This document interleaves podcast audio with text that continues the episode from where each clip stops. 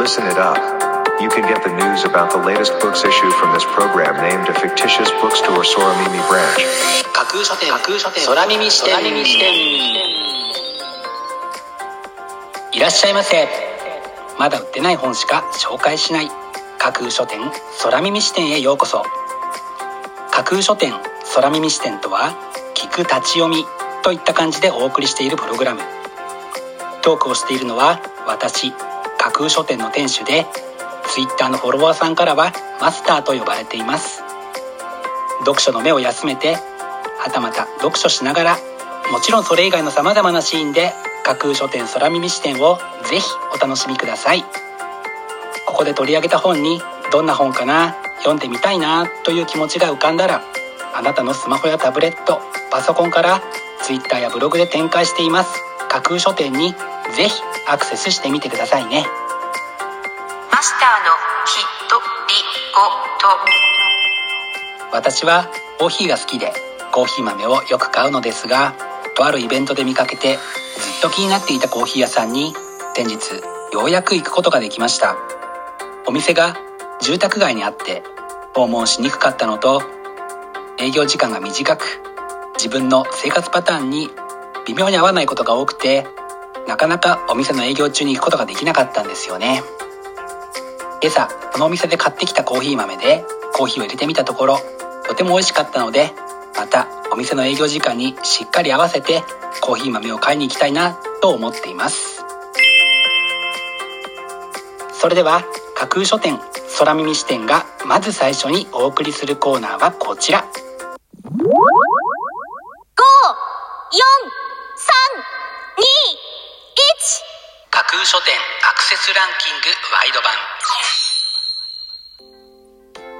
架空書店が毎日発表している前日のアクセスランキング。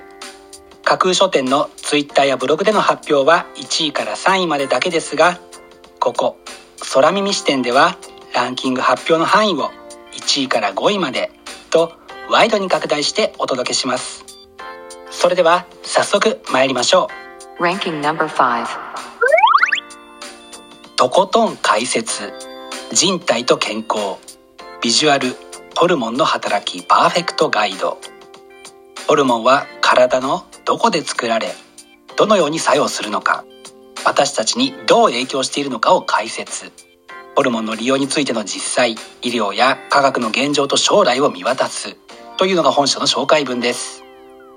よく耳にはするけれど実はよく知らないホルモンについてビジュアルと文字でしっかりと学べそうな一冊です。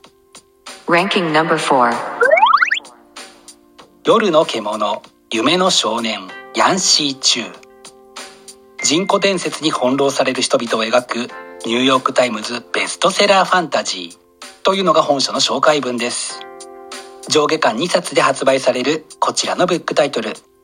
物語の世界観をたっぷりと楽しめそうですね Ranking number 3あの人が好きって言うから有名人の愛読書50冊読んでみた。ブルボン小林。俳優やアーティスト政治家計50人の愛読書をお題になぜあの有名人がその本を好きなのか著者流に考察する。というのが本書の紹介文です。あの有名人の愛読書から透けて見えてくるものがやっぱりなのか。なるほど。なのかすっかり暴かれていそうな一冊です。Ranking number 2植物記。星野智之。人が植物の世界に取り込まれていく。という虚構に現代社会の痛烈な批判を込める。異色の植物小説集。というのが本書の紹介文です。ありそうでなさそうな物語の設定は読み終えた後の自分の体に何か異変がないかあちこち見回してしまいそうになるかもしれませんね。Ranking number 1小さな僕と大きな僕。今辛い思いをしている若い人に読んでほしい。体験的心理エッセイ。というのが本書の紹介文です。人間関係の悩みは大きな僕と小さな僕という自分自身の捉え方に起因するのではないかと思わせてくれるブックタイトルが多くの方の悩みや問題意識に呼応したようで見事にランキング1位に輝きました。本日のランキング1位になりました渡辺航さんの「小さな僕と大きな僕」は文芸社から5月1日発売です。では本日のランキングをもう一度おさらいしましょう。第5位とことん解説人体と健康。ビジュアルホルモンの働きパーフェクトガイド。第4位夜の獣夢の少年。第3位あの人が好きって言うから。有名人の愛読書50冊読んでみた。第2位植物記。そして第1位は小さな僕と大きな僕。という結果でした。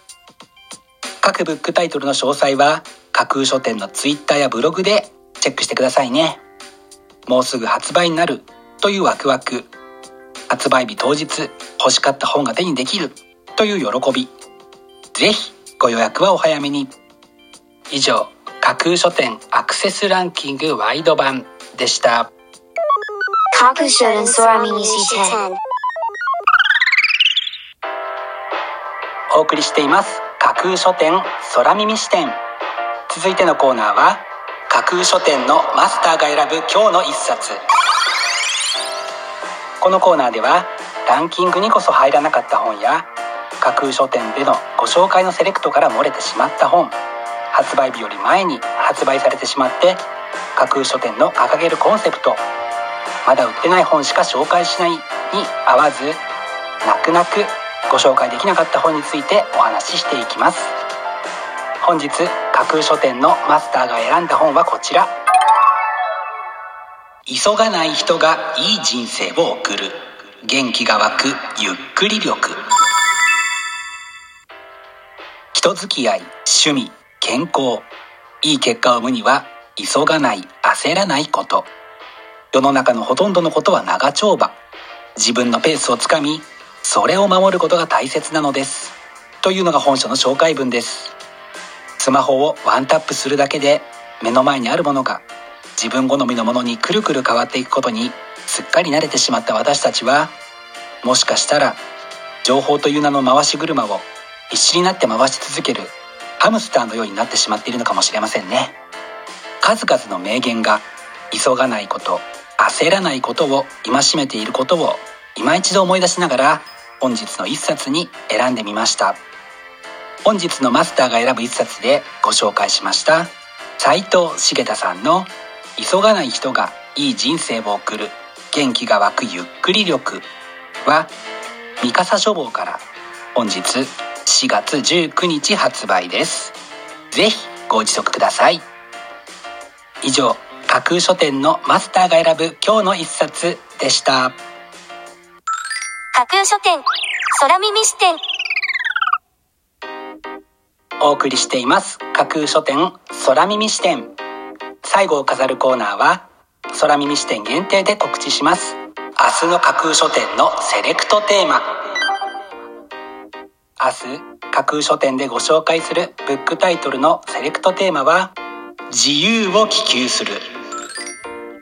あなたが人生を営んでいく上で不自由を感じる時はどんな時でしょうか？あなたの行動や心情に不自由を感じる時それがストレスや不満となってあなたの中に蓄積されていってしまうことはあまりいい結果につながらないことなんとなく想像がつきますよね。そこで明日は自由を希求するをテーマにあなたの行動や心情を縛る不自由という名の鎖を解き放ち自由を手にしようと訴える。そんなブックタイトルたちをセレクトしてご紹介する予定です。魅力的なブックタイトル素敵な書影は架空書店のツイッターやブログでご紹介しますのでぜひそちらでチェックしてみてくださいね。明日も皆様の架空書店のご来店を心からお待ちしています。以上架空書店空耳視点だけでお先にこっそりと教える明日の架空書店のセレクトテーマでした。架空書店架空書店架空書店空耳視点まだ売ってない本しか紹介しない架空書店空耳視点架空書店空耳視点では各ポッドキャストのサイトやツイッターであなたからの声をお待ちしています。今度出版する本を紹介してほしいという著者ご自身出版社編集者の方はもちろん一緒にこんな企画がやりたい。なんならこの架空書店空耳視点に出演したいというのも大歓迎です。ぜひよろしくお願いします。架空書店空耳視点最後まで聞いていただいてありがとうございます。楽しい読書の時間をお過ごしください。本日はここまでです。またお耳にかかります。ごきげんよう。